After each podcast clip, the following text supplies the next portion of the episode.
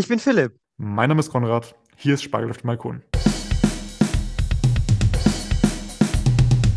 Spargel auf dem Balkon ist ein Projekt, in dem wir uns wöchentlich treffen, um gemeinsam über Literatur zu diskutieren und zu philosophieren. Wer will es damit nicht? Wir haben auf jeden Fall viel Spaß. Guten Appetit! Heute geht es um das Werk Der Richter und sein Henker von Friedrich Dürrenmatt. Wir haben in der Biografiefolge schon etwas über die Hintergründe geklärt.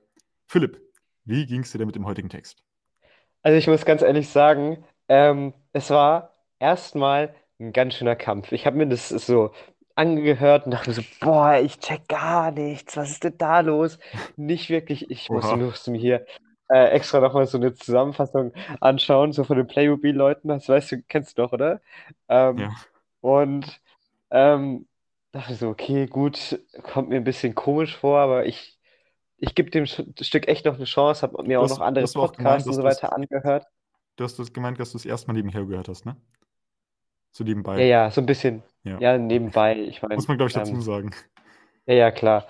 Ähm, und es, dann habe ich, hab ich mich halt noch ein bisschen näher mit dem Stück beschäftigt und da habe ich es nochmal angehört und dann mit dem Wissen, was dann passiert und so weiter. Es gibt einen ziemlich großen Spoiler, ich glaube, das können wir schon am Anfang sagen, ähm, am Ende. Nicht Setzen wir Spoiler, große, immer, setzen wir eigentlich immer voraus, dass die Leute das schon angehört haben? Oder das ist jetzt eine gute Frage Gedanken gemacht? Aber wir spoilern eigentlich immer. Also ja, ob wir den jetzt machen oder später. Nee, aber ähm, und das dann einfach zu wissen und dann da so durchzugehen, ich fand das richtig, richtig interessant. Hm. Und ähm, von so einem, wo ich dachte, boah, nee, Dürrenmatt, bleib mir, bleib mir weg, das ist auch schon so ein Name, wo ich mir, wo ich, wo ich den Hass eigentlich drin hören kann, äh, muss ich sagen, Dürrenmatt ist schon, schon ein Schriftsteller, wo ich mich freue, jetzt auch die nächsten Werke auch noch anzuhören, muss ich sagen. Ja, Wie ist es bei also dir? ich muss sagen, ich habe das jetzt nicht unbedingt im Hör, also ich, ich, ich, ich höre diese Hörbücher immer beim Trainieren an und ich habe es eigentlich schon ziemlich genossen, also kann ich nicht anders sagen. Ist jetzt nicht mein absolutes Lieblingsbuch, aber Ja, ja, äh, es war auf jeden Fall nicht, nicht schlecht. Also ja.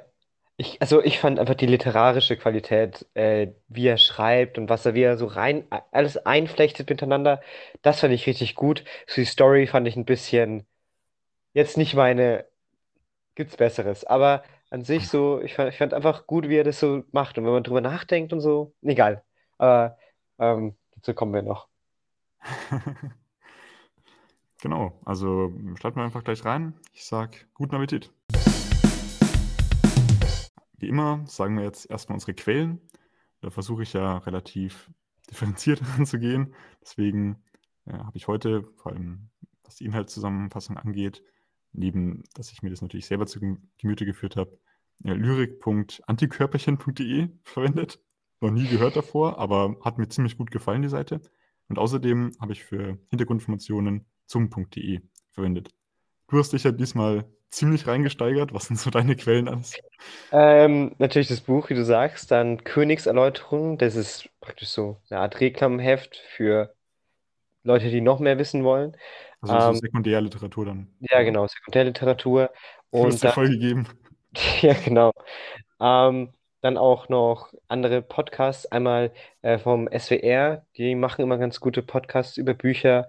Ähm, denn ich glaube, das ist das erste Kapitel, wenn man einfach der Richter und sein Henker in, Google, äh, in, in der Podcast-App seiner Wahl eingibt, dann findet man das alles. Ähm, und ich glaube, ein Gläschen Wein oder nachdem so. man unsere Folge zu Ende gehört hat. Nachdem man, ja, genau, genau.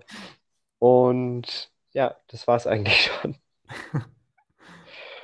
Dann springen wir gleich in die Inhaltszusammenfassung rein. Auf meiner Website waren da jetzt 21 Kapitel zu sehen. Du hast gemeint, bei dir waren keine Kapitel, aber Ja, ja. ist auch nicht so wichtig. Es fängt an, dass ein Dorfpolizist in der Schweiz einen blauen Mercedes am Wegesrand bemerkt. Und zuerst denkt er, da ist jetzt ein Betrunkener drin, er schläft, aber es ist ein Toter darin. Und in einer ziemlich unkonventionellen Methode fährt er diesen dann, er sieht anhand der Papiere im Auto, dass es sich um einen Polizisten handelt, der aus äh, Bern kommt, fährt diesen zu der zuständigen Dienststelle zum Kommissar, der den Toten dann inspiziert und heimlich die Ermittlungen aufnimmt. Ja, ich fand das richtig interessant schon am Anfang. Ähm, also ich war schon mal in Bern und auch in Biel, wo das ja unter anderem auch spielt. Mhm. Und ich fand es interessant, die ganzen Orte da ähm, auf der Karte auch zu sehen. Aber was ich auch interessant fand, das wäre jetzt eigentlich gleich eine Frage, sorry, dass ich jetzt Wann, hier wann schon einsteige. Äh, spielt Es spielt 48, also Okay. äh, direkt nach dem Zweiten Weltkrieg. Und da gibt es ja auch hin und wieder mal äh, Anspielungen darauf. Ähm, Mhm. dazu kommst du gleich äh, noch für zum Kommissar Bellach. Es ist ja so, dass er wird ja in der Zwanbach-Schlucht gefunden oder bei Mhm. Zwann. Ähm, und wenn du an nur mal den Namen Zwann hörst, das hört sich doch schon ziemlich ländlich an, oder? An sich schon. Also Und Schlucht das, hört sich meiner Meinung nach immer ländlich an. nein, aber Zwann hört sich so, was ist das Ja, für ein ja. Kaff, oder? Und das sind solche Sachen, ähm, wo sich dann Dürrenmatt gedacht hat, ja, was, wie, wie ländlich soll es sich anhören? Ja, kommt es so. Aber das fand ich ganz interessant. Aber wei- weiter geht's. Sorry. Die erste Ermittlungshandlung ähm, sieht so aus, dass er in das Zimmer von dem Verstorbenen, dem Herrn Schmid, geht, dem Opfer, und das untersucht. Dort findet er eine Mappe, so sein Tagebuch oder sein Kalender, kann man so sagen. Drin steht alles. Und er beauftragt dann, hm, ich kann hier gerade mal, so. Nee. hm? Also, äh, es ist ja dann so, dass er eben diese Mappe findet, wie du sagst, und er geht dann zurück zu seinem Boss und der sagt so, ja, und, gibt's schon was? Und der Bärlach so, ja, ich habe einen Verdacht und ähm, der will ihn aber nicht so wirklich rausrücken, was noch Genau, der, wichtig wir wird. haben, es kam schon die Meldung vom Mediziner, dass es sich wahrscheinlich um einen Mord handelt. Ja, ich meine, er hat auch einen Schuss durch die Schläfe, also, Ja, ja. ähm, trotzdem genau. nochmal die Bestätigung. Genau.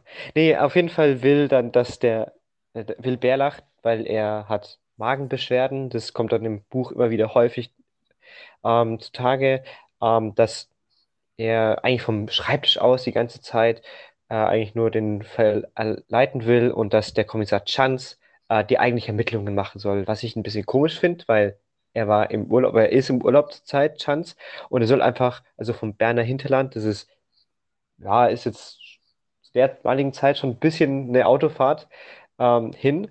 Also da muss er ja auch erstmal herkommen und das ist, der, Ja. der ist auch im Urlaub. Warum lässt man den nicht im Urlaub? Aber egal. Ähm, und dann, Der hat einen, der hat einen Verdacht. der hat einen Verdacht. Welcher, äh, Berlach hat einen Verdacht, ja, Ja. genau. Und was ich auch richtig komisch fand, ist, der bleibt ja nicht am, Bar, äh, am Schreibtisch hocken. Der geht ja die ganze. Zeit mit Tanz durch die Welt. So, warum hat er dann Tanz geholt? Hm, das habe ich nicht verstanden.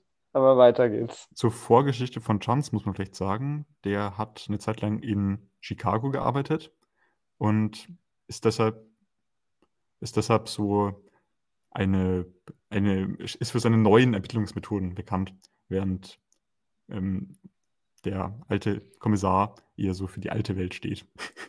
Genau, und er war ja auch in Istanbul äh, eine Zeit lang und auch in Frankfurt, ähm, wo er dann mit der neuen deutschen Regierung 1933 aus dem Land verwiesen wird, weil er einem, ich glaube, Vorgesetzten eine Ohrfeige gegeben hat. Da wird auch ein kleiner Seitenhieb gegen die Schweiz gegeben. Er war in Frankfurt und hat da eine Ohrfeige gegeben und je nachdem, ähm, wie die politische Großwetterlage war, äh, hat man sich dann auch dementsprechend dazu gestellt. Ähm, und die hat man dann erst als richtig empfunden. 1933, ja, gut hat man den dagegen äh, geklatschten Vorgesetzten äh, mit der Ohrfeige, die dann Bärlauch äh, versetzt hat. Nicht Bärlauch, Bärlach, aber egal.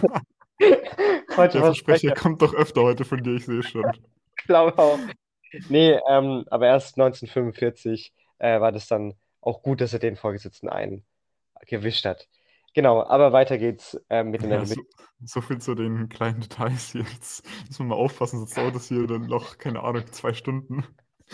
Ähm, Bärlach besichtigt mit seinem Assistenten Chance den Fundort und äh, Bärlach findet dort unter anderem eine Revolverkugel, worüber Chance sehr erstaunt ist. Als nächstes haben wir ein Gespräch mit Chance im Büro, wo es über Schmied, das Opfer, geht. Und äh, da finden sie raus, in, diesem, in dieser Untersuchung, in diesem Gespräch, dass äh, Chance, äh, Schmied den Täter gekannt haben muss, weil er ihm die Tür geöffnet haben muss. Und er ist von der Fahrertür reingegangen und hat ihm dann äh, in den Kopf geschossen. Und deswegen liegt die, Ku die Kugel, die gefunden wurde, dann auf dieser Seite des Weges. Außerdem fällt auf, dass äh, einen Anzug getragen hat. Es scheint also so, dass er zu einer Abendveranstaltung gefahren ist und Chance hat die Freundin von Schmid schon befragt gehabt und laut der Freundin ist er regelmäßig zu dieser Abendveranstaltung gefahren. Nächste Szene, Chance holt ähm, abends Bärlach ab. Das funktioniert so, dass er erst beim klopft, niemand aufmacht und er dann einfach reingeht, weil die Tür unverschlossen ist. Er sieht dann Bärlach schlafend im Zimmer liegen oder scheinbar schlafend. Ein Schwert aus Konstantinopel liegt auf dem Tisch. Das war so die Szene, wo dann erklärt wurde, dass er schon mal in Konstantinopel eingesetzt war. Und dann fahren sie zusammen mit dem Auto, machen sie sich auf den Weg über, die, über den Tatort, äh, dahin, wo er vielleicht hingefahren sein könnte, weil in der Mappe, im Kalender, in diesem Abend ein G eingetragen war. Also scheint hier wieder so eine Abendveranstaltung gewesen zu sein. Und da fährt er eben auf dieser besonderen Route beim Tatort. Und bei einem Tankwart finden sie dann aufgrund des besonderen Namens, dem das Opfer äh, hier seinen Wagen gegeben hat, den richtigen Weg ins richtige Dorf. Jetzt habe ich ein bisschen lang geredet. Hast du noch was hier hinzuzufügen? Oder ja, äh, nee, mach einfach mal weiter. Ich glaube, das kommt einfach, was ich sagen will, vielleicht einfach später. du streust es dann so rein, ich sehe schon. Sag einfach Stopp. in diesem Dorf angekommen, gehen sie dann ähm, in das Haus von einem Herr Gastmann, beziehungsweise sie gehen dorthin. In der Mappe stand ein G an diesem Tag und angeblich gibt es laut Bärlach in diesem Ort nur zwei Leute, die den Namen G haben, also für das Telefonbuch nachgeschaut. Und sie kommen da an und das Erste, was sie machen, ist, also da stehen viele Limousinen, es scheint eine Abendveranstaltung zu sein, sie kreisen das Haus. Und Bärlach wird dann von einem Hund attackiert, er wird in den Arm gebissen und Chance kommt hinzu und erschießt diesen Hund. Darauf wird die Gesellschaft auf die beiden aufmerksam und äh, natürlich erstmal wütend, da bricht irgendwie so ein bisschen Tumult aus, irgendwie ja, singen ein paar Leute, ah, und sie dürfen, es läuft alles darauf hinaus, dass sie das Haus nicht betreten dürfen, da aber auch irgendwie mit fein mit sind. Wie hast du das aufgefasst? Ich fand das irgendwie komisch, dass sie dann als Polizisten dann nicht trotzdem einfach reingehen. Ja, ich meine, das war ja auch ein Nationalrat, das ist ein Parlamentsabgeordneter Stimmt, und äh, der kommt dann raus und sagt, ja, was macht ihr? Und er so, ja, wir wollen den Herrn Gastmann befragen. Und er so, nee, nee, nee, nee, der Gastmann, den könnt ihr jetzt nicht befragen. Ihr müsst hier euch auch ein bisschen an die Kultur äh, anpassen. Wir sind hier eine Kulturnation und wenn wir hier eine Party machen, dann bleibt die ungestört bitte. Ähm, ich komme morgen aufs Revier und dann reden wir das alles. Also da kam so ein bisschen, okay, ähm, da geht es so ein bisschen um ein bisschen mehr als nur, ähm, da wird jemand ermordet. Eine kurzwitzige Anekdote, die du gesagt hast, es sind nur zwei Leute im Telefonbuch eingetragen mit dem Namen Geodem. Ja? Hast du wirklich ähm, nachgeschaut?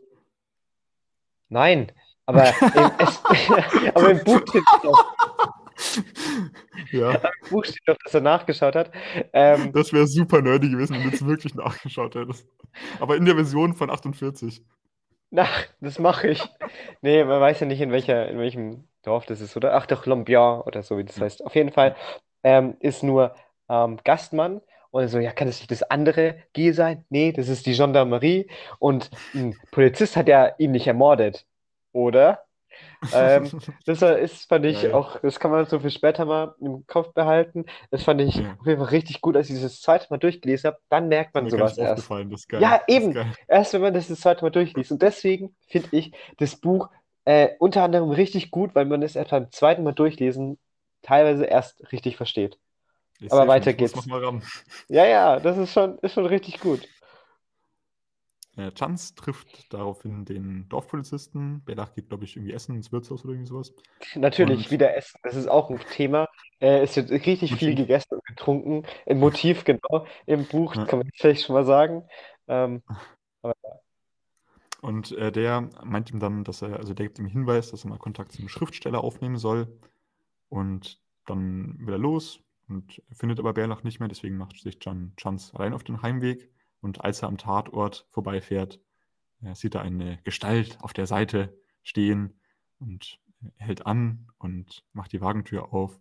Und tatsächlich ist es Bärlach, der da steht. Und der bekommt eine Heiden, Heidenangst, äh, Chance, und greift nach seiner Waffe. Und dann steigt er aber ein und dann fahren sie einfach nach Hause. Ach so, ich habe das Buch zweimal, ich habe das Buch zweimal gelesen oder angehört und ich habe die Szene jedes Mal nicht verstanden. Jetzt hast du sie verstanden? Ja, jetzt habe ich sie verstanden. Jetzt hast, Ja. hast sie gut zusammengefasst. Ähm, genau, die, die äh, laufen, äh, fahren ja dann zusammen heim und sind dann richtig, die, die wollen dann nicht mit oder reden dann nicht miteinander eine ganze Zeit lang, ähm, weil die eben so, ah ja, so ist es passiert. Äh, das, die haben so einen Schrecken bekommen. Ähm, der Mörder ist praktisch auf dieser Straße und dann hält er an und genau, so ist dann der Mord passiert und deswegen, äh, genau, weiter geht's. Und als, sie, als Bärlach daheim ankommt, kommt passiert so eine Schlüsselstelle im Stück, wo ich mir das erste Mal gedacht habe, hä, die aber auch richtig geil war deswegen. Er zieht seine Jacke aus und unter dem Arm, wo ihn der Hund reingebissen hat, befindet sich ein Schutzverband. Also vielleicht hat man schon mal gesehen, so, Ja. ähm, wenn, wenn so Hunde trainiert werden bei der Polizei, dann zieht man so einen, ähm, einen größeren Handschuh an, wo die dann reinbeißen können und sowas hat er hier an und, Und? äh, sein Arm ist unverletzt, obwohl er da gebissen wurde. Und, was auch ganz komisch ist, ähm, Bärlach wird ja von dem Hund attackiert und Chance ähm, erschießt ihn dann. Und Chance fragt, ja, haben Sie dir keinen, keine, Revol äh, keine Waffe dabei? Und so, nee, nee, ich mag keine Waffen und ist nicht so mein Stil. Und was packt er dann zu Hause aus? Ein Revolver. Und ähm, wie gesagt, beim ersten Mal durchhören habe ich es gar nicht gecheckt, nicht aufgepasst, keine Ahnung. Und beim zweiten Mal dachte ich mir so, ah, ah, das ist ja komisch. Am nächsten Tag kommt eine Beschwerde von Gastwals, Gastmanns Anwalt bei der Polizei rein, dass der Herr Schmid, also der, das Opfer, unter falschen Namen bei der Gesellschaft teilgenommen hat.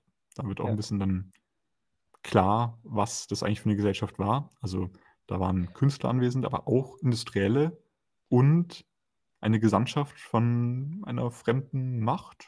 Vielleicht, vielleicht ist es China, weil also Gastmann war ein Diplomat von Argentinien in China und jetzt ist er in der Schweiz und jetzt ist es irgendwie ganz komisch.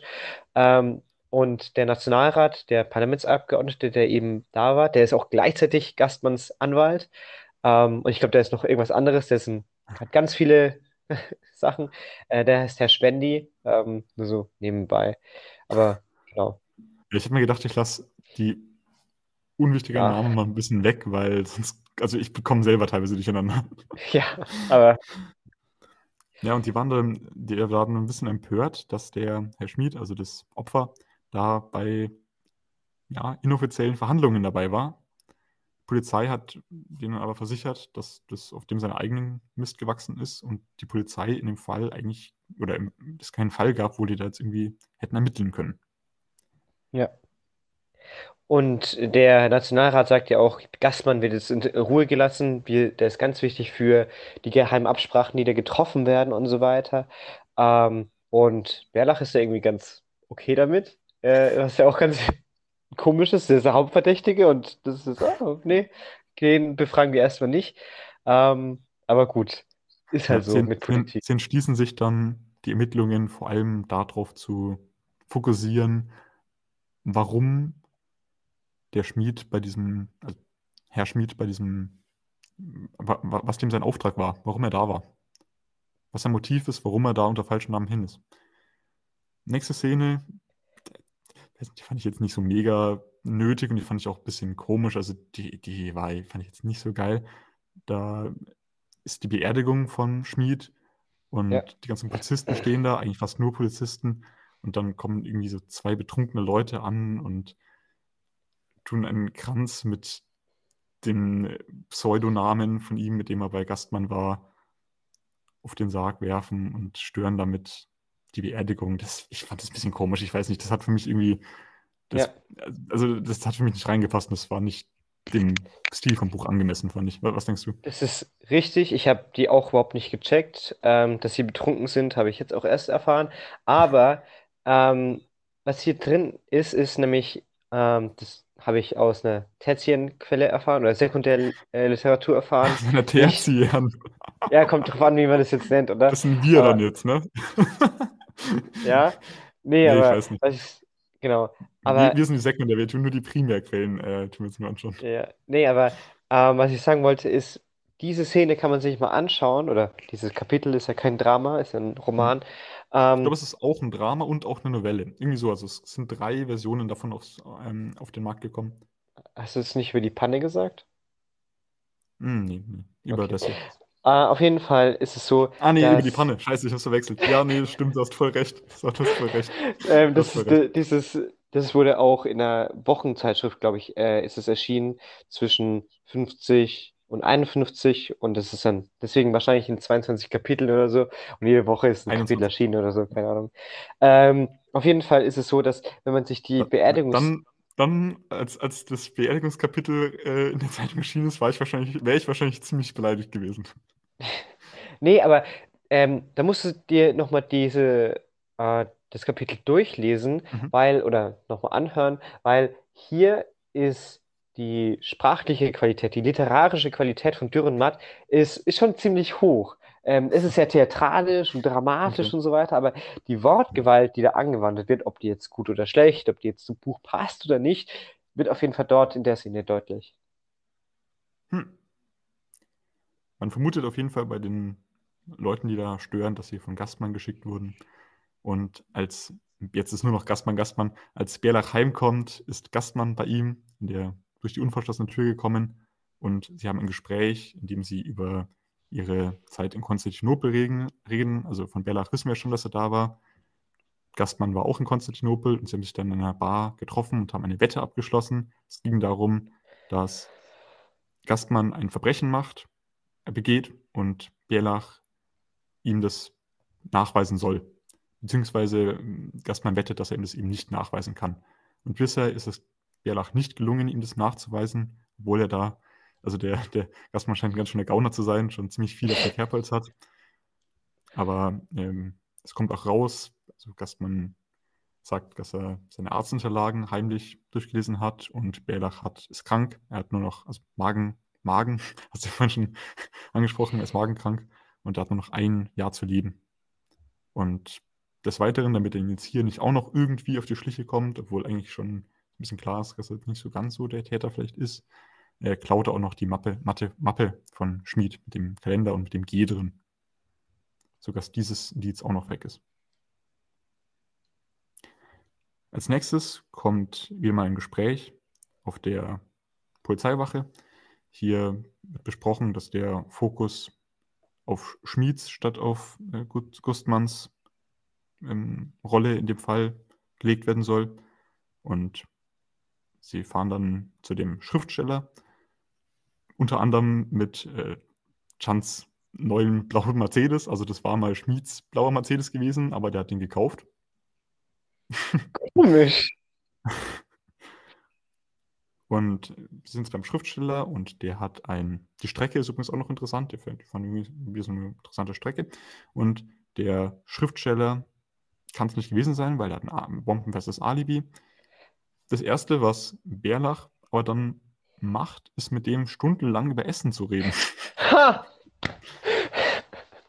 Da konnte ich mich super gut ide- identifizieren, auf jeden Fall. Nee, aber ähm, der, der Literat, ähm, da hat er sich natürlich auch ein bisschen selbst reingeschrieben, Dürrenmatt, der ähm, ein Schweizer Schriftsteller und so weiter. Oder Ja. da, das ist doch, das ist schon ein bisschen klar.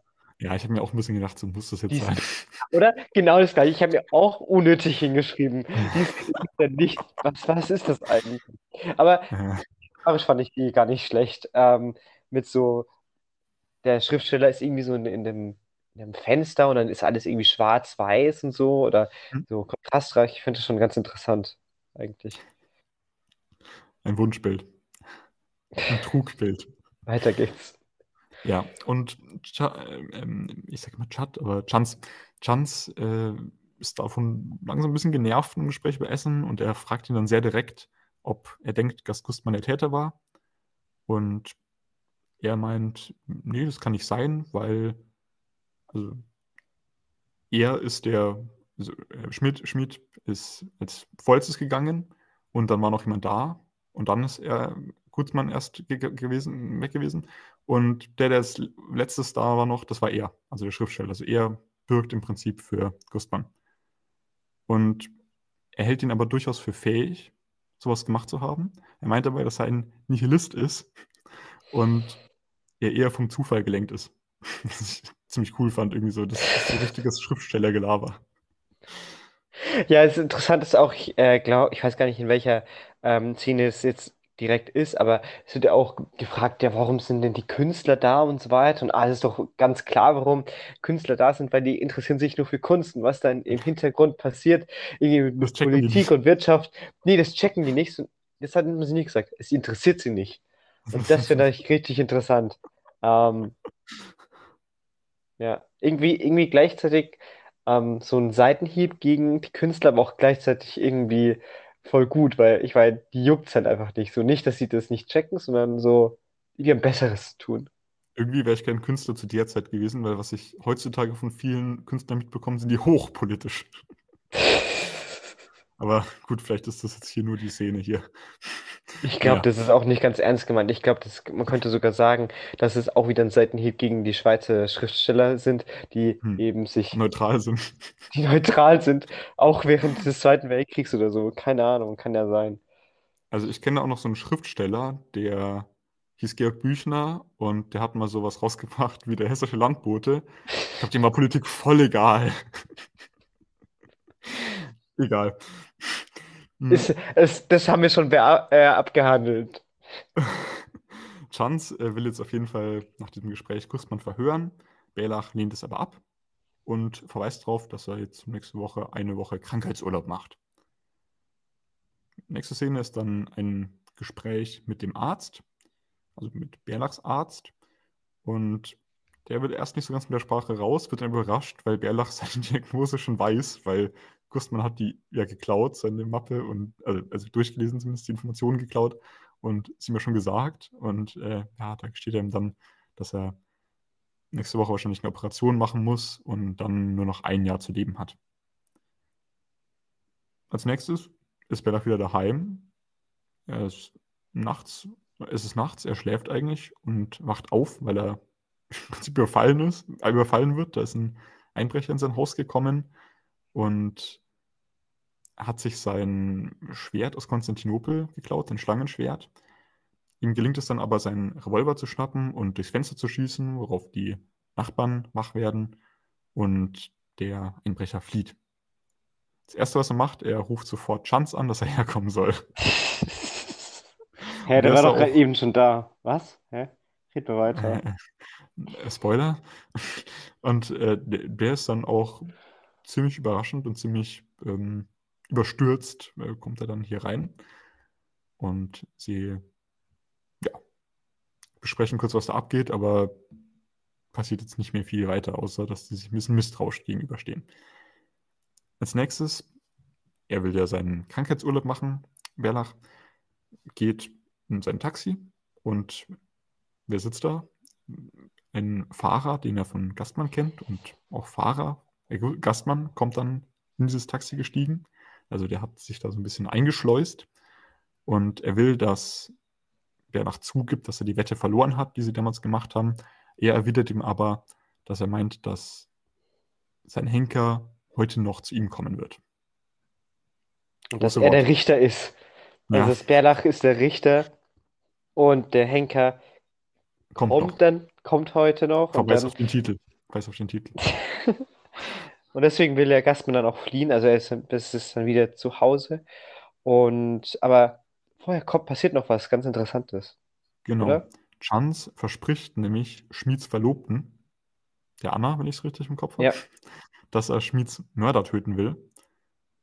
Die Szene fand ich auch ein bisschen komisch. Das, warum, warum muss man, warum muss jetzt die Anna da mit drin sein? Das war ein bisschen unnötig. Also, er hat jetzt schon den Wagen, jetzt kommt irgendwie noch die Anna dazu. Er hatte vorher auch schon, kam die schon mal vor, dass die beiden Kontakt hatten. Jetzt äh, fährt er dann zu Gastmann und dieser erkennt aus seinem Diener, dass der Henker gekommen ist und deswegen schießen seine Leute zuerst und Chance schießt dann zurück und tötet sie alle. Aber die haben auch geschossen, deswegen äh, ist es eindeutig, dass es Notwehr war. Und wegen Gastmanns Tagebücher, die darauf gefunden wurden, durchgelesen wurden, analysiert wurden und der Mordwaffe, die in einem von Gastmanns Dienern Händen gefunden wurde, wird Gastmann dann im Prinzip offiziell als Mörder von Schmid erklärt. Und Bärlachs Kommentar dazu ist nur einem Richter, dessen Urteil das Schweigen ist. Also das, das so bezeichnet er sich dann. Aber es ist noch nicht vorbei. Genau, jetzt kommt nämlich die große, die große Erklärung, das große Finale. Hm, zu einer Feier lädt Bärlach Chance zum Essen ein, um diesen, da, dass er das aufge, aufgelöst hat, dass Chance das geschafft hat, lädt ihn zum Essen ein und sagt ihm dann, so nachdem er sich schon ordentlich den Magen voll gegessen hat, mit einem nach dem anderen Menü. Ja. Aber ähm, er sagt es ihm doch nicht, oder? Er sagt doch, also Chance ist zu Hause bei ihm, äh, bei Bärlach, und der Bärlach stopft sich so rein und Chance ist so ganz, ähm, ja, äh, kleinlaut und will erst nur ein bisschen Kartoffelsalat, glaube ich, äh, isst er nur und Aus will da gar irgendeinem nicht Grund weiß viel. ich auch noch, dass es Kartoffelsalat war. Das. Typisch deutsch, würde ich sagen. Nee, auf jeden Fall äh, ist es dann so, dass er da ein Oha, geheimes, geheimes Interpretationsding äh, entdeckt. Müssen wir uns merken für später. Nein, keine Ahnung. Ja, Aber kommt Chance nicht irgendwie selbst drauf? Äh, weil ähm, Bärlach ist ja magenkrank, aber wenn er so viel isst, dann ist er nicht magenkrank. Und wenn er dann gelogen hat, dann hat er noch was für anderes gelogen. Shit, er weiß, dass ich der Mörder bin, denkt sich. Chance. Das kam mir ein bisschen weit hergeholt vor. Aber dann, gut. dann meint er so, ähm, sie wussten es die ganze Zeit, oder? Und dann meinte er eben, ja, da, da, sie waren schon mein anfänglicher Verdacht. Und mit der Revolverkugel, die sie auf, mit der sie Gastmanns Hund getötet haben, das war dann so der endgültige Beweis für mich, weil es genau die gleiche Kugel war, oder aus dem gleichen Revolver wie die, mit der Schmied erschossen wurde. Ja. Und er schickt ihn dann weg. Also er zeigt ihn nicht offiziell an. Hätte er auch schon vorher machen müssen eigentlich. Und er schickt ihn weg, meint, er soll äh, hier nie wieder herkommen und sich hier nie wieder Aber- irgendwas einmischen. Warum hat er ihn nicht vorher schon angezeigt? Weil er eben Gastmann äh, zur Strecke bringen wollte. Er wollte, Ja, ja. er hat Mhm. Gastmann konnte ihr nichts beweisen, Bärlach konnte Gastmann nichts beweisen, deswegen hat er eben Chance den, nee, hat er Gastmann Chance auf den Hals gehetzt und dann hat Chance den Gastmann umgebracht und jetzt, ähm, Ja, Ja. er sagt, er hat schon einen Menschen gerichtet, jetzt muss eben nicht noch einer kommen. genau. Und daraufhin will Chance ihn, er zieht seinen Revolver, will irgendwie auf ihn losgehen. Und er meint aber, dass er sich nicht anstrengen muss, sondern die Polizei weiß, dass er hier ist. Das würde nur total eindeutig sein. Er soll einfach weggehen und nie wieder hierher kommen. Und am nächsten Morgen will dann einer von der Polizei zu ihm kommen und ihm sagen, dass Chance tot ist, weil er mit seinem Wagen von einem Zug erfasst wurde. Er findet dann aber einen ziemlich kranken Bärlach, der sich ja, ein bisschen überfressen hat und der jetzt unbedingt operiert werden muss. Und damit endet dieses Stück. Oder Stück, dieses Werk. Ja. Boah, das ist, da ist schon viel passiert, oder? Ich hoffe, wir haben das jetzt einigermaßen verständlich hier zusammengefasst, weil manchmal sind Zusammenfassungen ja so ein bisschen wirr, aber ich hoffe, man kann, konnte das gut nachvollziehen. Ja. Ich weiß, das ist jetzt viel hergeholt, aber kannst du vielleicht mal ganz kurz nochmal zusammenfassen? Ja, So paar, also, paar. Schmied, äh, ein Polizeimann aus der Bern, wird in irgendeinem Kaff an der Straße der Seite äh, tot au- in seinem Auto gefunden und er wird dann nach Bern gebracht. Bärlach, ein alter Kommissar, äh, der an Magenleiden leidet, ähm, wird gesagt, okay, du musst es jetzt hier ähm, ermitteln und er sagt so, ah ja, aber mein Magen und so, lass mal lieber den Chance herholen, der kann das sehr gut. Mhm. Und dann werden verschiedene ähm, ja, Ermittlungen angestellt und genau, ähm, und dann kommt Gassmann auf ins Spiel und er sagt so, ja, nee, ich war das nicht und nee, keine Ahnung. Der ist auch irgendwie ein ganz hohes Tier äh, in der Regierung und auf jeden Fall hat er sehr viel Einfluss.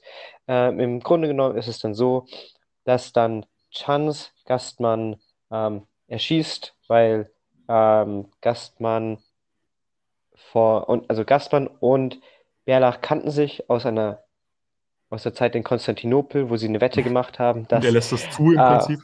Er lässt es zu, dass er ihn erschießt. genau Kann man, glaub er ist so sogar gewollt, Ja. ähm, weil eben Gassmann und Bärlach diese Wette haben, dass ähm, der Kommissar nicht kein, kein Verbrechen äh, Nachweisen kann. kein nachweisen kann, dem Gastmann. Okay, ich, ich, über, ich, Und ja. ich übernehme mal kurz, nur um am Ende dann zu sagen, dass er schon die ganze Zeit gewusst hat, wer es war. Und äh, ja, damit ist diese Zusammenfassung beendet, dieses Werk beendet. Philipp ist auch beendet, ich sehe schon. Gott, ich weiß nicht. Wir, wir Schnell die, Interpretation, oder? ja, da kann ich besser reden, hoffe ich mal. Jetzt ab in die Interpretation. Du hast gemeint, hier kannst du besser reden. Willst du Okay, gleich anfangen oder soll ich schnell Ja, was zum äh, Detektivroman erzählen? nein, äh, ich glaube, das passt doch gut dazu, was ich sagen will, nämlich, Okay, dann Ähm, schon mal Spoiler, äh, nicht Spoiler, schon mal, schon mal äh, Teaser. Ich erzähle nachher was über den Detektivroman. ähm, nämlich zu sprechenden Namen. Ähm, ich habe mich ja vorhin schon versprochen und habe anstatt Bärlach Bärlauch gesagt. War Ähm, Absicht, und gib zu. vielleicht. Ähm, nee, aber da kann es vielleicht sein, dass es, dass er dann Essen mag und so. Und ähm, es geht ja generell viel um Essen und dass das irgendwie die Hauptperson ist. Ich weiß, ähm, das ist ein bisschen weit hergeholt. Ich habe noch ein paar andere Sachen, Nee, ähm, die alle, alle weit hergeholt sind. Äh, als nächstes, ähm, Das, das macht doch Spaß, oder? Deswegen machen wir das hier, um irgend- irgendein Zeug in irgendein anderes Zeug, anderes Zeug rein zu interpretieren. Also, ja, ich werde gleich auch nochmal die, die wildesten Theorien raushauen, pass auf. Ähm, genau, und ein Gastmann hat ja viele Leute zu Gast. Er ist ein geselliger Mensch und deswegen heißt er Uh. Gastmann. Und ähm, das ist jetzt noch weiter hergeholt. Ähm, Ja, wo wurde der Mord nochmal begangen? In in, in der Twann. Schlucht. In Ja, in Twann. der Twanschlucht. Hört sich das nicht irgendwie voll ähnlich an wie Chans? Schon ein bisschen. Hm. A, N, Schon, ich finde, das hört sich schon ähnlich an. Okay. Stell dir vor, so, vor dem- so vor dem Gericht so. Äh, was haben Sie für Beweise, dass er der Täter war? Ja, der Name hört sich so ähnlich an. Ja, ähm, Bärlach, Bärlauch, meine ich, braucht ja gar keine Beweise. Er richtet Ja. einfach selbst. Er ist Exekutive und Judikative gleichzeitig. Okay, so viel zu den entsprechenden Namen. Was hast du zu Schmied zu sagen? Gibt's nichts. Ähm, der hat auch ganz schön viel Eisen bekommen. Okay. Oha. Ähm, Ich komme zu meiner, zu meinem kleinen Exkurs über den Kriminalroman. Zwar habe ich mich dafür auf zum.de informiert. Hier, das war speziell auf, diesen, auf dieses Werk hier bezogen. Zwar handelt es sich hier genauer gesagt um eine Sonderform des Kriminalroman, Kriminal, Kriminalromans, einen Detektivroman. Und da gibt es immer so ein paar Stufen, die ich eigentlich auch in dem Wert, Werk ziemlich wiedergefunden habe. Einmal die Entdeckung des Verbrechens. Das war hier sogar von einem externen Person, die dann irgendwie den, das Auto da so hingefahren hat, also ein ganzes Kapitel dem gewidmet. Dann das Auftreten des, des Detektivs. Könnte man auch nicht nur Detektiv, sondern durchaus als Held bezeichnen, so. Held dieser Ja, Protagonist. dieses Werks. Genau, Protagonist. Dann die Ermittlung der Verdächtigen. Haut auch ein bisschen hin. Also, zwar sind die Verdächtigen da jetzt finde ich-. Aber Ja. das ist das, was ich ähm, nicht kritisieren wollte, aber was ich komisch fand am Werk. Oder generell irgendwie, ich finde, es ist nicht typisch wie ein, äh, wie ein richtiger Da Kriminalroman. wird, da wird gleich drüber zu reden sein. Ich Okay, erzähle hier nochmal die, die Punkte zu Ende. Ermittlung der Verdächtigen haben wir so ein bisschen Gastmann hier so ein bisschen. Also der kommt dann vielleicht ein bisschen spät, aber ja. Dann im typischen Detektivroman noch die Suche nach dem Mo- Motiv. Wird hier auch begonnen bei, Gast, äh, bei ähm, Gastmann, beziehungsweise auch ein bisschen bei, eigentlich wird ja nicht mehr so arg auf ihn der Fokus gelegt, sondern eben auf Schmid. Die Überführung des Täters würde jetzt ja auch zu Gastmann so ein bisschen passen. Und dann am Ende die Rekonstruktion der Tat. So, jetzt das gesagt, warum ist es kein richtig typischer Detektivroman? meiner Meinung nach ähm, ist es so, dass irgendwie ganz, ganz wenig ermittelt wird. Ich meine, äh, Gast, nee, äh, Bärlach weiß schon sofort, wer es war. Also wir kriegen Ja. als ähm, Leser, äh, wenn er jetzt ehrlich wäre von vornherein, wer wäre das in zwei Kapiteln fertig. Ähm, Mord wird gefunden, Typ wird gefunden, tot auf der Straße. Nächstes Kapitel, ah ja, Chance war's, Ende. So, fertig. Weil wir kriegen, weil die eigentliche Tat wird nicht erklärt. Die eigentliche Tat, wie Schmied ermordet wird, ähm, ist nicht wirklich, wirklich Zentrum des Geschehens, sondern es ist irgendwie Ja. äh, das, was Gastmann und was Bernach so mit als Schachfiguren so, ja, jetzt passiert das und jetzt macht er das und so weiter. Das wissen wir als Leser noch nicht, aber erst im Nachhinein verstehen wir das dann, was er macht. Ähm, deswegen fand Ja. ich das ein bisschen komisch. Ich kann dazu auch noch eine ähm, Sekundärmeinung reinholen. Und zwar ist mir gerade eingefallen, das habe ich vorhin vergessen, Quellen zu erwähnen, aber ich habe mir auch noch ein Video von Literarischem Quartett angeschaut. Das Literarische Quartett ist so die Fernsehsendung von Marcel Reich-Ranitzky. Äh, da hat er eine Sendung über Dürrenmatt gemacht, wo er eben auch über, oder das Quartett eben auch über der Richter und seinen Henker gesprochen haben. Und mit einem dieser anwesenden Personen da war so ein bisschen so ein Bruch ab dieser, ja, ab dieser Konstantinopel-Geschichte. Also, ich glaube, es war sogar Marcel Rechernitzky selber, der gemeint hat, so bis dahin fand er das echt stark und hat ihm echt gefallen. Ja. Und ab hier wurde es ein bisschen komisch. Und er hat gemeint, dass Dürrenmatt eigentlich diese Kriminalromane so ein bisschen zum Broterwerb geschrieben hat, um irgendwie über die Runden zu kommen. Und dann aber jetzt da dann vielleicht wieder ein bisschen mehr Zeit hatte oder wieder ein bisschen mehr Geld hatte und dann, dann wieder ein bisschen mehr Zeit reinkommt. Ich, ich finde, dem würde ich zustimmen, dass hier so ein bisschen ein Bruch ist. Und wenn man sich jetzt diese Punkte, die ich gerade aufgezählt habe, anschaut, ähm, Entdeckung des Verbrechens hatten wir. Auftreten des Detektivs hatten wir.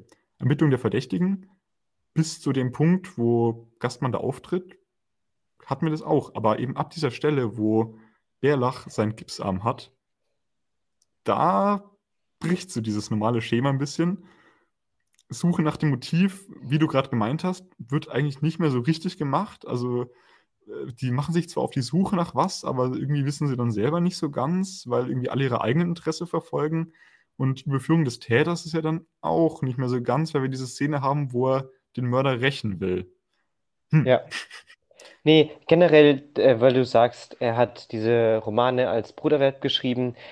Dieses, dieser Roman ist eigentlich schon ein normaler Kriminalroman, aber es wird sich doch ständig drüber lustig gemacht, ähm, Ja. über die ganzen Noir-Detektive praktisch. Also, äh, wir haben hier einen Typen am Anfang, man muss sich einfach mal den Anfang durchlesen, dann merkt man schon, ey, der hat sie nicht mehr alle. Der steigt in den Wagen ein und fährt den erstmal nach Bern. Von Biel nach Bern, das ist bestimmt, keine Ahnung, eine Stunde oder so. Also kann man nicht, oder eine halbe Stunde. Der, warum lässt du den nicht einfach da liegen und ruft die Polizei? Ja. Oder das macht ein. Foto oder so wenigstens. Ja, also damals war es ein bisschen schwierig, weil der geht ja auch, am Anfang geht er auch zu einer, ähm, Ta zum Tankwart hin und der checkt einfach nichts und der fährt einfach weiter, irgendwie durch Stock und Stein und dann nickt Hm. er so und ist so, ah, er ist am Leben. Nee, er ist nicht am Leben, aber also, ja, keine Ahnung. Das ist schon ein bisschen, ist schon ein bisschen komisch. Also es ist echt, ist, also die ganze Komik dahinter ähm, ist ja schon, schon ein bisschen, also Aber wo äh, du gerade Film Noir sagst, da verbindet man ja immer so Schwarz-Weiß-Filme, wo irgendwelche ja, ja, Kommissare in irgendwelchen dicken Jacken, die ganze Zeit rauchend, so in viel Schatten irgendwie rumstehen. Diese Szene beim Schriftsteller ist ja im Prinzip genau so, ne? Also da ja, sind ja auch so irgendwie so, sitzt er so im Schattenhaft rum und die rauchen auch die ganze Zeit und so. Also ich glaube, ja. das ist schon ein bisschen so eine Persiflage. Ja, ja, nee, es ist einfach, es ist einfach richtig interessant. Was ich vorhin gemeint habe, ähm, dass er mit ein bisschen, paar sagen kann, ja, Twann und dann ist es schon ländlich und so weiter und über Stock und Stein irgendwie, hast du auch irgendwie das Gefühl, ähm, wie denn ja, keine Ahnung, das Be Szenenbild praktisch gebaut wird, hast du dich da irgendwie gleich gesagt, okay, ich bin jetzt im komplett im Nirvana, äh, oder nicht im Nirvana, aber äh, in der Pampa oder keine Ahnung, wie, wie fandest du die Beschreibung generell von den äußeren Gegebenheiten? Hm. Also die ländlichen Gebiete waren recht gut beschrieben. In der Stadt, ich habe mich jetzt nirgendwo gefühlt, als wäre ich in der Stadt, muss ich sagen. Also das war jetzt nicht Okay. so richtig so Ja beschrieben. gut, Bern, Bern ist auch eine kleine Stadt, aber ich fand es interessant, dass wir über die Bundesterrasse gegangen sind für die Leute, die, die da, ich meine, der hat ja ein, es war ja ein Schweizer Schriftsteller, Ja. ähm, wenn man da durch Bern durchläuft und dann sagt er, ah, der läuft, läuft durch, über, durch, über die Bundesterrasse. Ich meine, komm, das ist ein bisschen komisch eigentlich. Warum soll er da rüberlaufen, äh, wenn man sich mal Bern anschaut? Ähm, aber ich glaube, das hat er echt nur gemacht, um da sich ein bisschen ide zu identifizieren mit den Leuten, äh, die es lesen, damit sie sich identifizieren können. Ein bisschen, ah ja, das, da war ich mal oder so. Ähm, genau, nee, aber was interessant ist, was ich gar nicht bemerkt habe, aber was ich erst in der Recherche rausgefunden habe, ist, dass Dürrenmatt die, das Wetter als so ein bisschen Stimmungsgebung für die Person innerhalb äh, zeigt. Hm. Praktisch. Also wenn schlechtes Wetter ist, an der Beerdigung zum Beispiel, regnet es wie die Seuche, ganz schlimm, da Ja. ist es mir auch aufgefallen. Also ja, Wow. auch. Nee, aber generell, aber sonst habe ich es nicht gemerkt tatsächlich. Hm. Nee, ich auch nicht. Ich auch nicht. Unterbewusst vielleicht. Ja, unterbewusst vielleicht, Wenn genau. du jetzt nicht noch irgendwelche Trivia-Facts hast, würde ich mal so mit meiner bisschen crazy Interpretation wieder anfangen. Okay. Mm, Wir haben jetzt mal wieder, das vorhin schon ein bisschen angesprochen, einen Gegensatz zwischen alt, Bärlach und neu. Chance, ich habe ja schon gemeint, der hat in Chicago diese ganzen neuen Ermittlungsmethoden gelernt. Gefühlt ist es irgendwie immer dasselbe, also alt gegen neu hat schon tausendmal als Interpretation zu sehen, wo ich mich dann echt gefragt habe, also auch bei Büchern hatten wir es zum Beispiel schon bei Lenz und Lena so ein bisschen, wo ich mich dann gefragt habe, entweder gibt es einfach nicht so viele Motive in der Literatur oder ich bin nur schlecht in Interpretieren und finde irgendwie nur immer dasselbe. Ich glaube, es ist ein bisschen beides. Naja, auf jeden Fall, alt handelt hier aus Ehre, also kennt den Spruch, Wettschulden sind Ehrenschulden. Es geht ihm hier so ein bisschen, ja, er will das, also weißt du, was ich meine mit, ist es klar, was ich meine mit, er handelt aus Ehre? Gas, du meinst Bärlach? Ja, Ja, schon. Ich meine, okay. Ja. Neu dagegen, im Gegensatz dazu, handelt aus Gier. Also, das ist ja ganz klar, er, er fährt erst diesen, er will, das haben wir noch gar nicht so gesagt, der ist, der, im Sch- Schmied war dem sein Vorgesetzter und dadurch, dass er jetzt tot ist, stehen die Chancen für ihn, vor allem mit einem geklärten Kriminalfall, natürlich sehr gut, dass er jetzt dann der Vorgesetzte wird. Okay. Des Weiteren fährt er dem sein Auto und äh, man bekehrt, kommt auch noch so ein bisschen mit, dass er dem seine Freundin, Verlobte, Verlobte war es, ähm, anmacht und mit der Anna da so ein bisschen anbandelt. Also wir haben hier alt aus Ehre, neu aus Gier und es ist spannend, beide wissen eigentlich schon mehr oder weniger von der ersten Szene an, wer der Täter ist. Trotzdem töten beide, beziehungsweise lassen einen Dritten töten. Aus eigenen Motiven. Einmal, er will den Kriminalfall aufklären, der andere, klar, der Gastmann ist ein bisschen Gauner, aber letztendlich könnte man ihm unterstellen, dass es ihm doch um die Wette geht. Aha. Ja.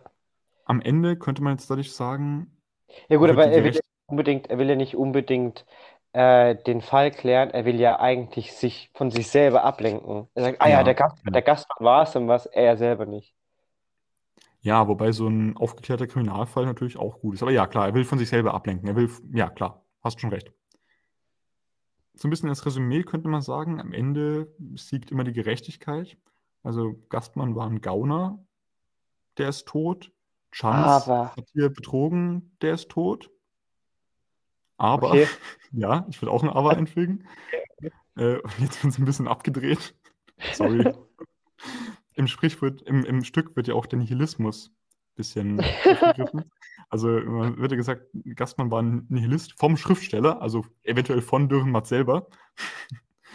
Und Nihilismus ist ja so ein bisschen so dieses, alles ist egal, warum soll man überhaupt noch leben? So, die Gerechtigkeit wird immer siegen. Warum überhaupt? Weil am Ende sind wir doch eh alle tot, so. Auch Bärlachs Krankheit deutet so ein bisschen auf die Begrenztheit des Lebens hin, also so dieser Memento Mori-Gedanke, wenn man so will. Der hat dann am Ende auch nur noch ein Jahr zu leben, also da ist ja mehr Memento Mori geht, glaube ich, nicht. Im Gegensatz dazu, und das verkörpert Bärlach so ein bisschen für mich, hat er aber auch seine ausschweifenden S-Eskapaden, was dann am Ende so ein bisschen so ein Carpe Diem-Gedanke reingibt, so ein bisschen eine Antwort auf den Nihilismus, den Gastmann verkörpert.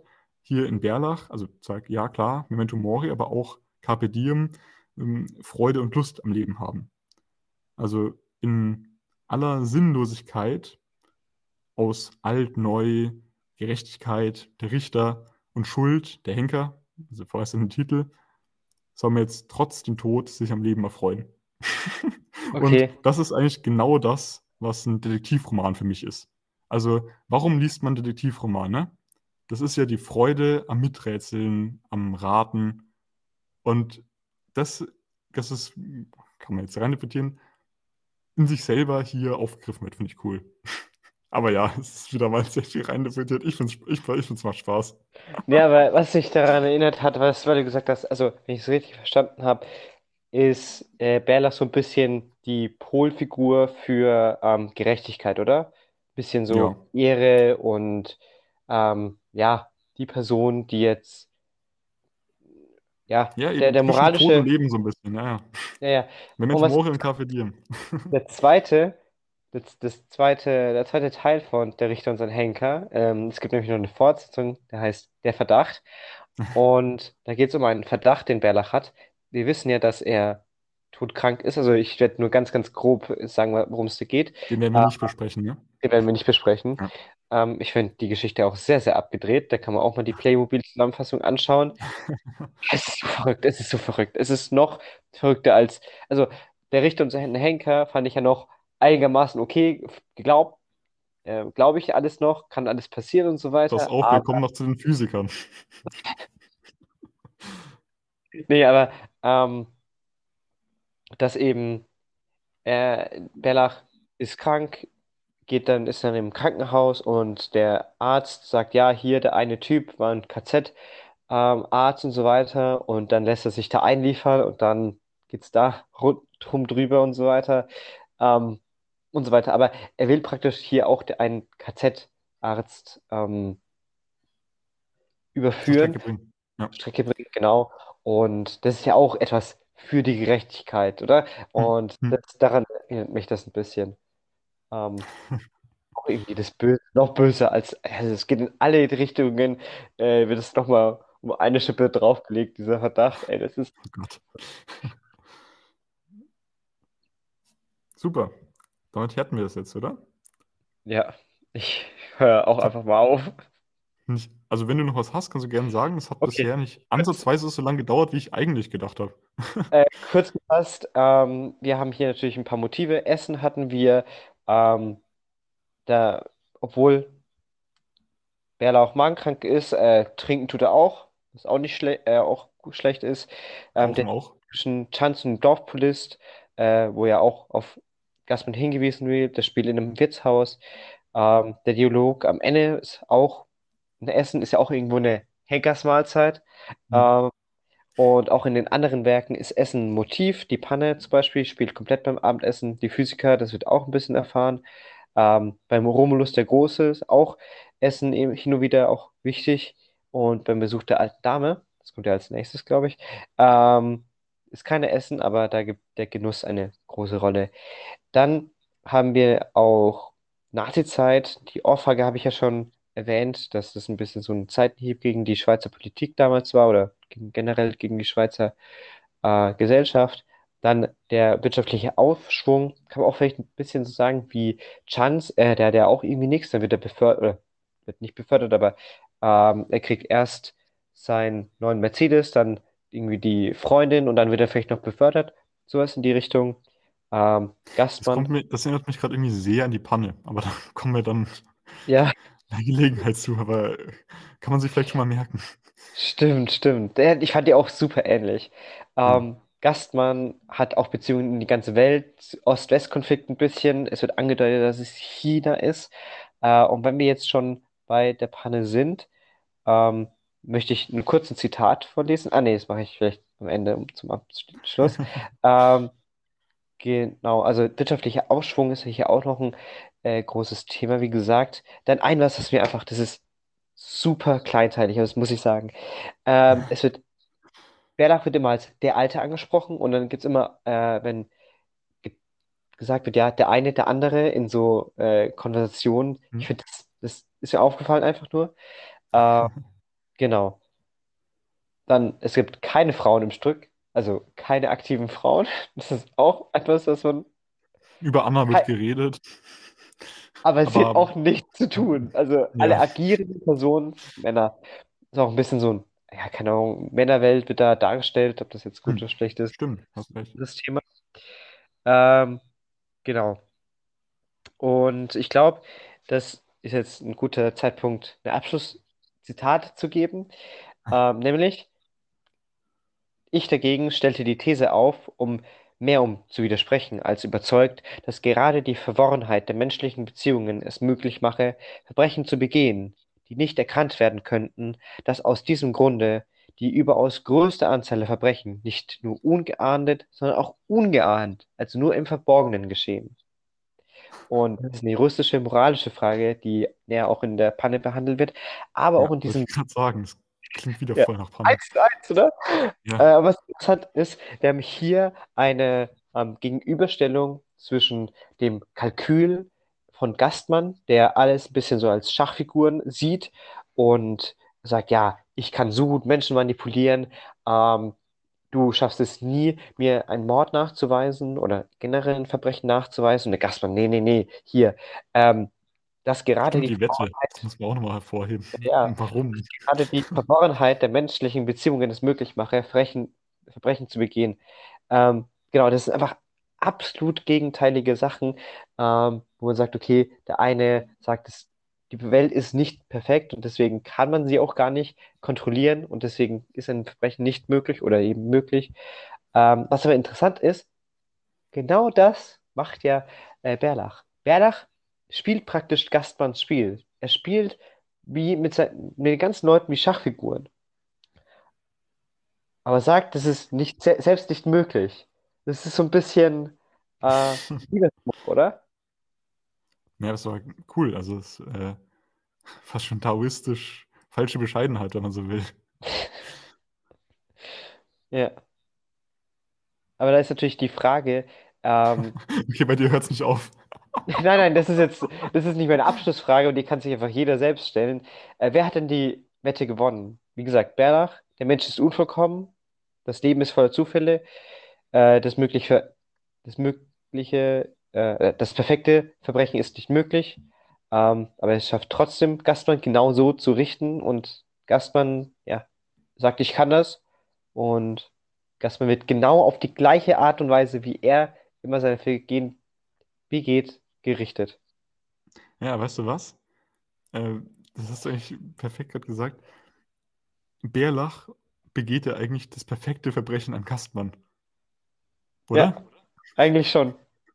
Also, ihm kann man wirklich überhaupt nichts nachweisen. Ja, ja, ja, Also, schon. im Prinzip gewinnt er die Wette, aber halt falsch rum. Das ist geil. Ja, Das ist ja. geil. Das Da ist auch generell, generell, die Frage haben wir gar nicht angerissen, aber was Bärlach macht, ist Selbstjustiz.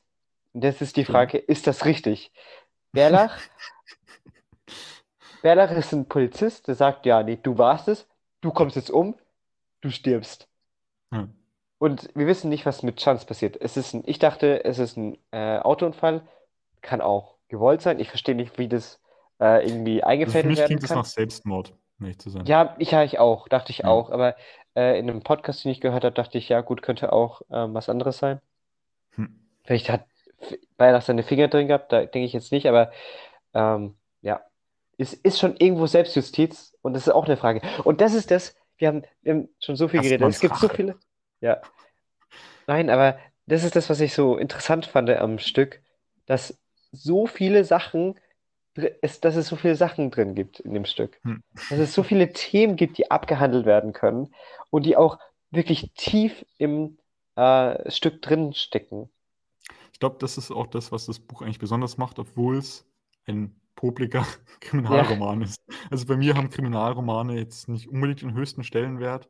Also ich weiß, Aber dass es ist ja kein normaler mag, Kriminalroman. Beispiel. Und ich weiß, dass die jetzt zuhört, aber also ich sage jetzt nichts gegen Kriminalromane, aber es ist jetzt nicht unbedingt, ja. Ach doch, es- ist schon, also wie gesagt, es ist schon ein De Detektivroman. Also das muss Ja, man ja. schon auf jeden Fall sagen. Ja. Aber es ist auch Aber mehr als das. Ja. Würde ich sagen, schließen wir das mal langsam ab, oder? Genau. Das war die heutige Folge Spargel auf dem Balkon. Wir stellen uns jetzt aber noch, wie immer, eine nicht mehr ganz so ernst gemeinte Abs Abschlussfrage gegenseitig. Viel Spaß dabei. Hast du was, oder soll ich meine gleich, soll ich mit meiner gleich kommen? Ähm, ich weiß, äh, ich, ich habe auf jeden Fall eine, ja. Soll ich anfangen oder willst du? Ich, ich kann auch gerne anfangen. Ich habe mir gedacht, wir machen mal wieder was Cooles. Okay. Vielleicht wurde es gesagt, ich weiß es auf jeden Fall nicht mehr. Bestimmt war das sowieso nur eine Tarnung und eigentlich hatte Bärlach sowieso ganz andere Motive. Aber die Frage ist, was waren die echten Gründe, warum Bärlach in Konstantinopel war? Uh, also der eigentliche Grund war, dass der einfach, ich glaube, das wird gar nicht richtig gesagt, aber dass er halt den Polizeibehörden davor äh, in, Tür in der Türkei geholfen hat, einfach. Ja, ja, ja, ja. Angeblich hat er denen geholfen. Aber warum und wa wobei? Eigentlich hat er da schon angefangen, ähm, also da hat er gesagt, okay, ich möchte Chance haben. Äh, hat er irgendwie so äh, einen Brief geschrieben nach, ähm, nach Bern und so, ey, wenn sich jemand bei euch bewirbt, so, ähm, Chance, nehmt den auf jeden Fall. Hä? Das verstehe ich jetzt gar nicht. Was? Nein, also der hat, ja, okay, das macht keinen Sinn, warum ein, keine Ahnung, sag du, was meinst du? Ich glaube, er hat sich mit einem anderen, ein Mitglied des britischen Geheimdienstes getroffen, einem Okay. gewissen Bond, James Bond. Aber nicht beruflich, sondern die haben einfach nur zusammen Poker gespielt. Ich glaube, das war's. Und dabei hat er dieses Schwert gewonnen. Ah, okay, ja, gut, macht Das Sinn, ist ja auch noch die. Frage, woher hat er das, warum hat er das Schwert? Gut, ich fand, ich dachte jetzt, du hast da eine coole Geschichte zu, aber ey, ist okay, wenn dir nichts einfällt. nächstes Mal. Nächstes Mal. Was ist deine Abschlussfrage? Ähm, Jetzt hoffe ich mal, dass mir was einfällt, sonst wäre sonst wäre es krass peinlich. wer, ja, doch, doch, doch. Wer ist, was ist für dich die sympathischste Figur in dem Stück? Ja, okay, gut. Hm, also, so viele Figuren gibt es ja nicht, ne? Nee, aber ein paar. Boah, also wenn ich jetzt den Schriftsteller sage, dann ist es halt ein bisschen kacke, weil ich, den vorher, weil ich halt vorhin über den hergezogen bin. Aber Nein, aber bevor, bevor, bevor du eine Antwort sagst, die Frage, warum ich frage, ist, Ja. eigentlich ist doch keine der ähm, Figuren sympathisch. Jeder hat richtig scheiß, ähm, äh, nicht Ja, ja, Charakter, aber äh, Bärlach ist schon nein. sympathisch, oder? weiß ich nicht. Der hat ein Magenleiden und der ist ein bisschen, Hä? Nur weil er jetzt Äh, ein Magenleiden hat, ist er doch nicht weniger sympathisch. Hä? doch, weil er die ganze Zeit sich äh, über, darüber auskotzt im Buch. Ah, Nein, Spaß. Nein, nein, nein. Ähm, nee, der ist halt so ein bisschen, der ist nicht so richtig sympathisch, der ist nicht warmherzig so, der ist ein bisschen Ja, arrogant, finde ich auch ein bisschen. Ja. Ähm, so, dann Chance ist ein bisschen zu ehrgeizig, keine Ahnung, ein bisschen so Ja, der ist einfach. Nee. nicht so geil. Gastman ist einfach ein bisschen ein Arschloch, obwohl der ein bisschen cool ist auch. Ja, der ist auch ein bisschen cool, das stimmt. Das ist auch cool. Der Vorgesetzte checkt irgendwie gar nichts und wird dann vom Nationalrat niedergemacht. Der Und der Nationalrat, cool. nee. Und der Nationalrat ist halt einfach ein bisschen korrupt, weil er mit Gassmann unter einer Decke steckt. Und mehr, Ja. mehr gibt's nicht. Ja, der Schriftsteller gibt es noch eben. Ja, ja, aber Wie der ist gesagt, halt ein also von, von allen, vielleicht einfach, weil er da ein bisschen rausfällt und irgendwie wenigstens so halbwegs cool ist. Und, also Ja. eigentlich, eigentlich, ne, doch, eigentlich feiert den Schriftsteller schon so. Die, da kommt so die Polizei und die reden erstmal ewig über Essen. Das ist eigentlich schon feierlich. Ja, schon geil, ja. Ich würde tatsächlich, glaube ich, einfach den Dorfpolizisten sagen, der ihn findet. Weil den finde Ja, ich der wirkt auch ein sympathisch bisschen eigentlich. trottelig, also kann man jetzt nichts sagen. Ich finde, ich finde den toll. Der ist süß. Der macht immer so, habe ich das, der sagt ja auch, der sagt ja auch, habe ich das falsch gemacht? Und so, wer auch, nö, nö, das passt schon. Passt schon. Oh Mann. Ja. Der Hund ist Okay. traurig.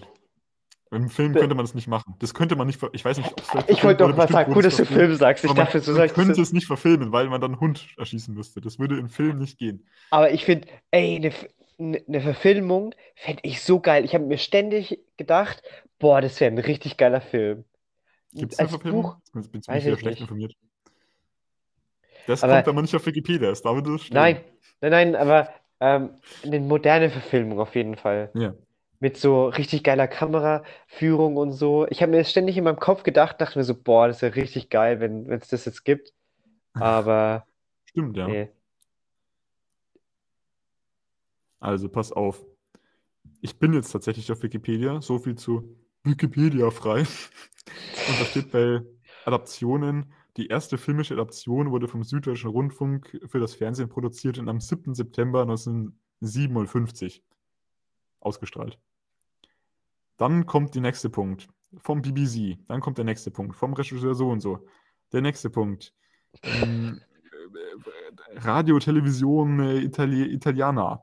Der nächste Punkt. Radio, nee, das hatte ich schon. französische Verfilmung. Der nächste Punkt. Maximilian Schell. Der nächste Punkt. Schweizer Radio DRS. Ein Comic wurde erstellt.